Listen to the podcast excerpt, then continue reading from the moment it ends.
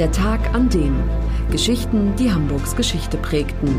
Ein Podcast der Hamburger Morgenpost. Gelesen vom Autor Olaf Funder.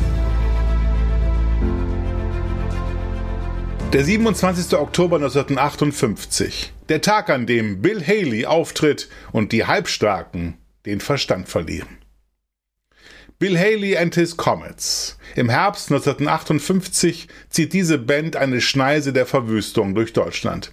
Wo immer sie auftritt, gibt Schlägereien, fliegen Stühle durch die Fenster, wird die komplette Saaleinrichtung demoliert. Hamburgs Polizeiführung ist in höchster Alarmbereitschaft als der Star am 27. Oktober in der Ernst-Merck-Halle auftritt. 1958 heißen die Beatles noch The Quarrymen und sind in Deutschland völlig unbekannt. Elvis Presley steht ganz am Anfang seiner Karriere und den Begriff Rock'n'Roll hat noch nie einer gehört. Stattdessen ist überall nur vom Haley Sound die Rede. Rock Around the Clock, Crazy Man, Crazy, das sind zwei von Haleys berühmtesten Stücken. Anfang der 50er Jahre hat er weißen Country mit dem Rhythm and Blues schwarzer Musiker gemischt und einen ganz neuen, wilden und schrägen Stil kreiert. Eine unzufriedene Generation, die aufbegehrt gegen die Alten, hat ihren musikalischen Ausdruck gefunden. Klar, dass Hamburgs Jugend dem Auftritt ihres Idols entgegenfiebert.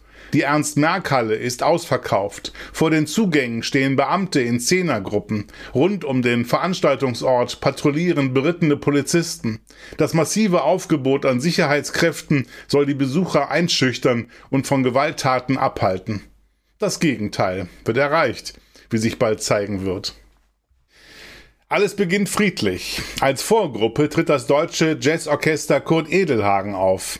Dann wird es abgelöst von einem Mann mit rotem Hemd und reichlich Pomade im Haar, auf dessen Stirn sein Markenzeichen klebt, eine Schmalzlocke, die davon ablenken soll, dass er mit vier Jahren das linke Auge verlor.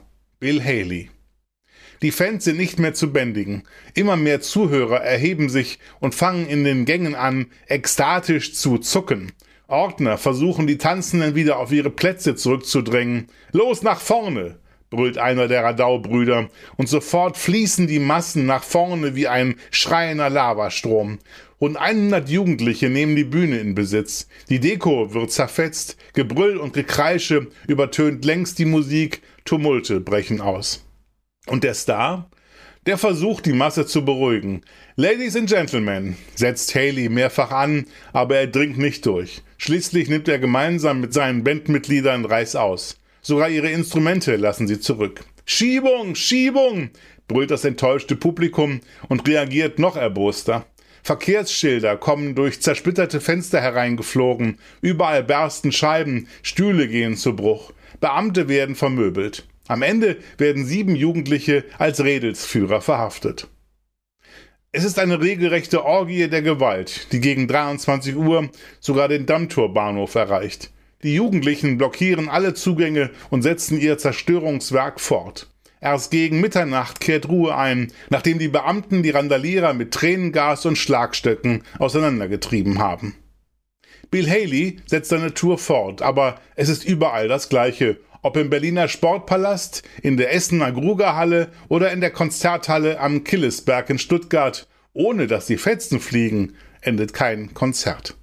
Für alle, die Hamburg und Hamburgs Geschichte lieben, der Hinweis, die neue Ausgabe des historischen Magazins Unser Hamburg ist im Zeitschriftenhandel erhältlich, mit 130 Seiten Stadtgeschichte, lebendig und packend erzählt, für 8,95 Euro. Das war der Tag an dem Geschichten, die Hamburgs Geschichte prägten. Eine neue Folge lesen Sie jeden Sonnabend in Ihrer Mopo und hören wöchentlich einen neuen Podcast. Noch mehr Historisches aus Hamburg, wie zum Beispiel das Buch zu dieser Serie oder die Magazine Unser Hamburg, finden Sie auch online in unserem Mopo-Shop unter www.mopo-shop.de.